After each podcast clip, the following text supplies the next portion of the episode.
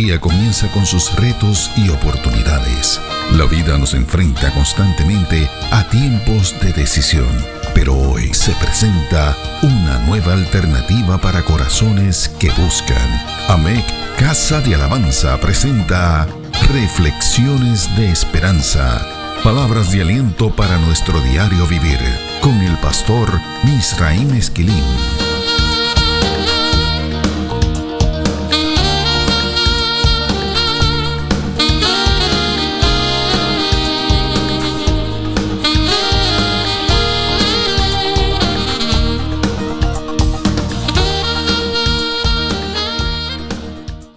Recibe bendiciones del Señor.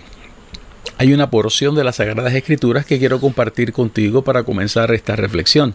Se encuentra en 2 de Samuel capítulo 6 los versos 14 y 15.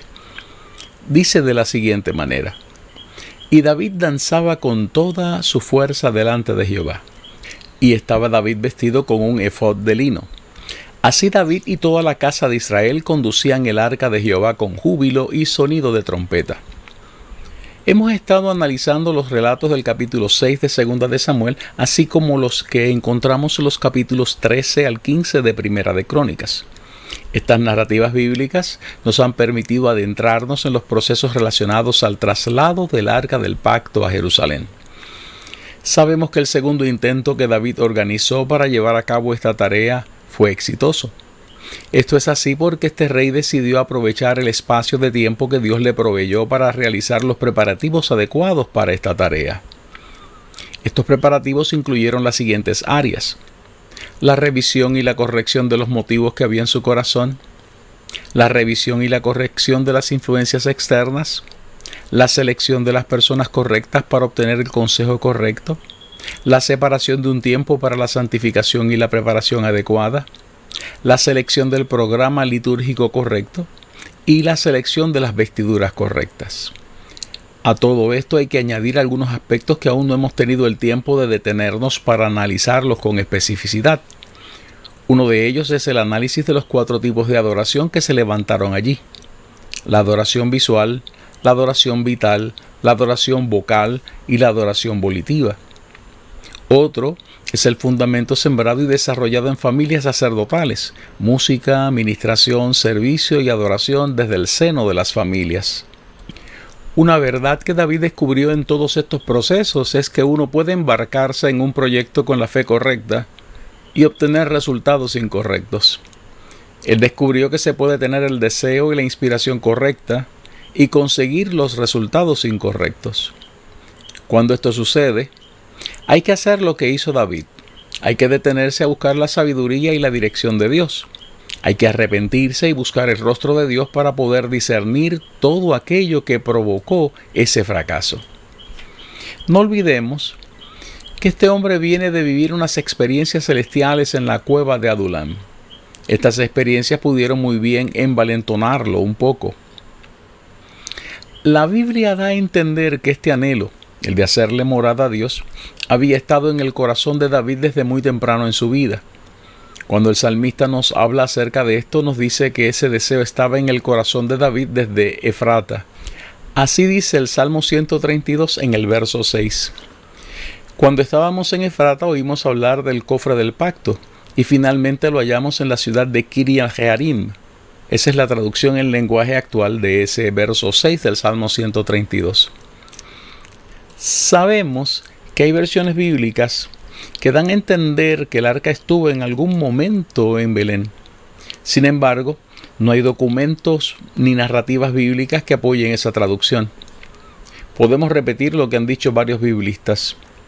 Ese salmo, el Salmo 132, implica que el anhelo de David de estar en contacto con la presencia de Dios y de hacerle casa había estado en él desde que estaba en Efrata. No cabe duda de que ese deseo de David, ese anhelo era uno correcto. Efrata es otro nombre para Belén. Busque Miqueas capítulo 5 y verso 2 para que se convenza de esto. O sea, que David había estado trabajando con un proyecto que Dios había colocado en su corazón desde su juventud. No olvidemos que la Biblia dice en primera de Samuel 17:12 que David era efrateo de Belén. Esta es una constante en las narrativas bíblicas. Encontramos con mucha frecuencia a hombres y a mujeres que Dios usó con poder, utilizando recursos que estaban en sus manos y o en sus corazones desde mucho antes de recibir sus llamados. Por ejemplo, José aprendió a darle otro uso a la capacidad que Dios le había dado de poder interpretar sueños. Esta transición comenzó en una cárcel. Moisés aprendió a darle otro uso a la vara de pastor que llevaba en sus manos. Esa vara fue puesta en sus manos cuando aceptó ser empleado de Jetro, su suegro. David aprendió a darle otro uso a la onda que llevaba en sus manos. Esa onda él aprendió a usarla cumpliendo y en obediencia las asignaciones que le había dado su padre. Esther aprendió a darle otro uso a su belleza y a su sabiduría. Nemías aprendió a darle otro uso a la posición que ocupaba al lado del rey Altajerjes. José de Arimatea aprendió a darle otro uso a los recursos que Dios había puesto en sus manos. El Señor vistió de eternidad y de gloria una tumba de José de Arimatea. Saulo de Tarso aprendió a darle otro uso al entrenamiento que había tenido a los pies de Gamaliel. El modelo es el mismo y es repetitivo. En muchas ocasiones nos encontraremos que nuestros ministerios son enriquecidos y ampliados por el empoderamiento que Dios le da a recursos y a rasgos de nuestra personalidad que han estado con nosotros desde antes de haber sido llamados a servir. Todo esto luce adecuado y muy correcto. Sin embargo, faltaba una pieza en el rompecabezas de David. La ausencia de esta pieza puede explicar el fracaso inicial, así como la incapacidad para discernir qué era aquello que lo haría fracasar. David no le había pedido permiso a Dios para desarrollar este proyecto. ¿Cómo podemos saber que esto fue así? Veamos lo que dice el libro de los Hechos. Leemos en Hechos capítulo 7, el verso 46 en la versión Palabra de Dios para Todos. David contaba con la aprobación de Dios y le pidió permiso para construir un templo donde el pueblo de Jacob pudiera adorar. Lo leo otra vez. David contaba con la aprobación de Dios y le pidió permiso para construir un templo donde el pueblo de Jacob pudiera adorar. Oiga lo que dice ese mismo verso en la versión Dios habla hoy. Él encontró favor delante de Dios y le pidió un lugar donde viviera la descendencia de Jacob. Esta acción, la de pedir permiso, colocaba a Dios en el lugar que le corresponde. Además, le proveía la oportunidad a David de adquirir el discernimiento necesario para identificar y sacar del medio los saboteadores internos y externos de este proyecto. Hay que pedir permiso. Repetimos, hay que aprender a pedir permiso. Este es un principio que hasta los demonios lo conocen muy bien. Escuche bien lo que dice Marcos 5, los versos del 12 al 13. Y le rogaron todos los demonios diciendo, envíanos a los cerdos para que entremos en ellos. Y luego Jesús les dio permiso. Y saliendo aquellos espíritus inmundos, entraron en los cerdos, los cuales eran como dos mil, y el hato se precipitó en el mar por un despeñadero, y en el mar se ahogaron. Usted escuchó bien. Este pasaje bíblico dice que los demonios le pidieron permiso a Jesucristo para poder moverse de un lado al otro. El poder de las fuerzas demoníacas que se describe en este pasaje es asombroso. Escuche lo que dicen los primeros cinco versos de Marcos capítulo 5 en la versión Dios habla hoy. Este hombre había salido de entre las tumbas porque vivía en ellas. Nadie podía sujetarlo, ni siquiera con cadenas, pues aunque muchas veces lo habían atado de pies y manos con cadenas, siempre las había hecho pedazos, sin que nadie lo pudiera dominar. Andaba de día y de noche por los cerros y las tumbas, gritando y golpeándose con piedras. Este es un poderoso mensaje. Sí, puede ser sintetizado de muchas maneras. Por un lado, el poder del enemigo es un poder enorme y desintegrador. Por otro lado, la reacción de la sociedad, el aislamiento, esa reacción no ha cambiado. Aislamos aquello que no podemos controlar. Aislamos a aquellos que no podemos manejar. Aislamos a aquellos que nos hacen lucir mal o nos ponen en peligro. Todo esto cambia cuando llega Jesús. El poder de Jesús hace que el demonio tenga que pedir permiso y Jesús decide reintegrar a la humanidad aquellos que han sido aislados por la sociedad. En primer lugar, los reconcilia con el Padre, los reconcilia consigo mismos y luego los reconcilia con sus prójimos. Si tiene duda de lo antes dicho, escuche lo que dice Marcos 5, los versos 14 y 15 en la palabra de Dios para todos. Los encargados de cuidar los cerdos salieron huyendo a contar en el pueblo y en el campo lo que había pasado. Entonces vinieron a ver qué había sucedido. Se acercaron a Jesús y vieron al hombre que había tenido los demonios, sentado, vestido y en su sano juicio. Qué poderosa palabra, ¿verdad? David no había pedido permiso para hacer algo que era parte del programa de Dios. Vamos a ver esto una vez más. David había recibido esto en su corazón desde su juventud. David iba a realizar un proyecto que formaba parte del programa divino para bendecir a su país. David iba a hacer algo que bendeciría a su familia a través de todas las generaciones.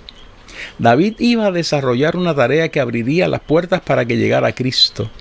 David desarrollaría un proyecto profético con implicaciones hasta la segunda venida de Cristo. A pesar de todo esto, David fracasó en su primer intento porque no le había pedido permiso a Dios. No pedir permiso a Dios en este contexto puede ser interpretado como un intento de apropiarse de la gloria que solo le corresponde a Dios. Por otro lado, la versión Dios habla hoy destaca que lo que David alcanzó para poder ser exitoso era algo que no había conseguido antes. Esto se llama favor de Dios. La Biblia narra una historia en el libro de Josué acerca de una bendición que el pueblo de Israel se perdió por no consultar al Señor por no pedir permiso. Se trata de la historia de los habitantes de Gabaón, que aparece en el capítulo 9 del libro antes mencionado. Esa historia dice que la población de Gabaón había escuchado acerca del pueblo de Israel y de sus conquistas. Ellos también habían escuchado de las instrucciones que Dios le había dado a los israelitas de no compartir la tierra de Canaán con los otros pueblos. Así dice Josué capítulo 9, los versos del 3 al 6 y los versos del 24 al 25.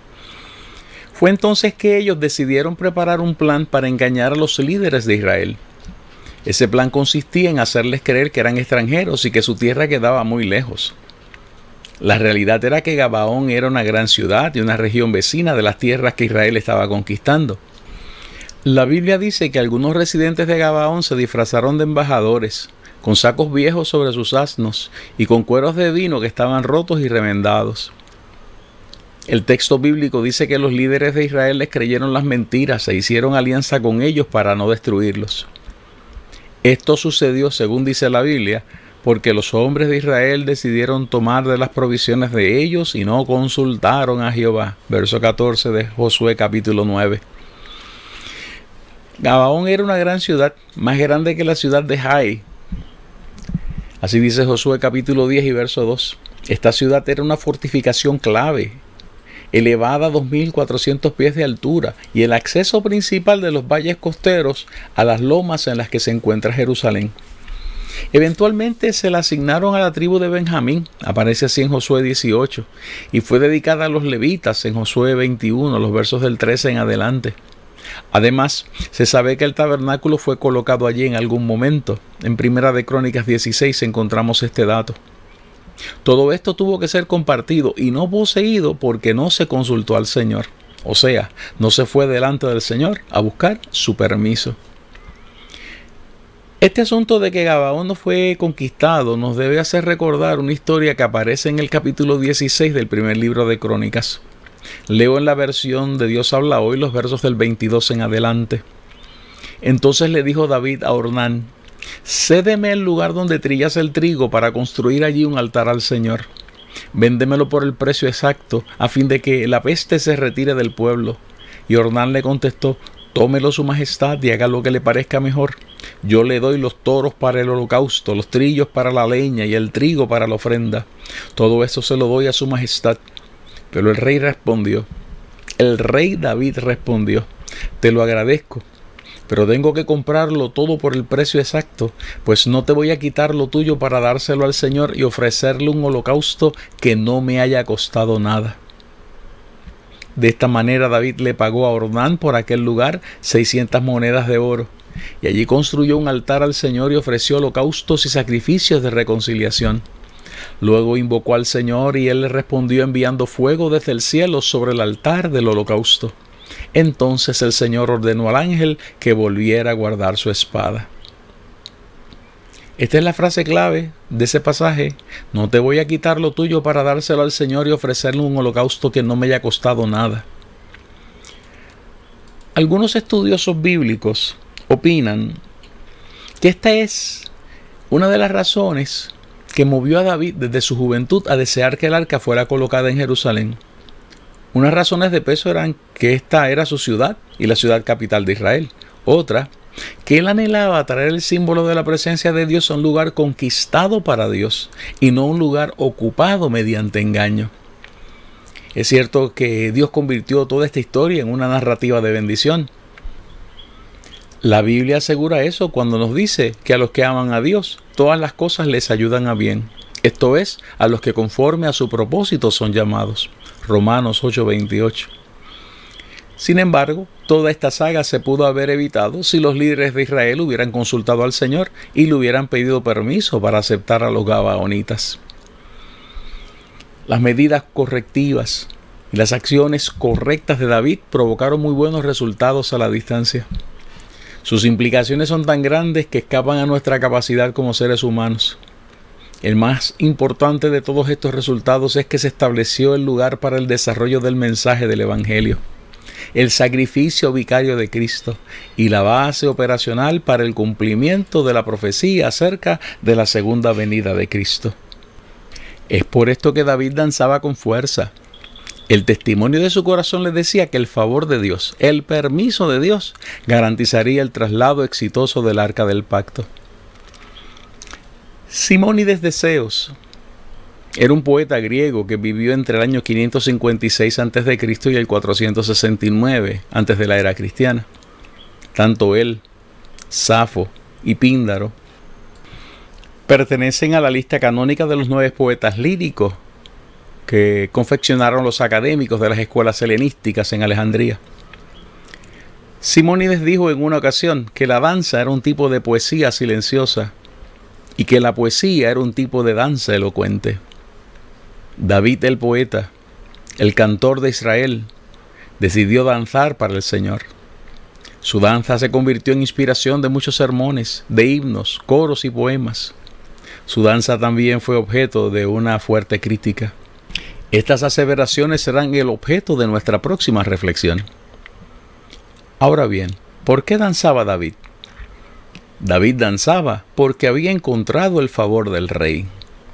Y este es un fundamento de la adoración. Reflexiones de Esperanza fue una presentación de AMEC Casa de Alabanza. Somos una iglesia de presencia.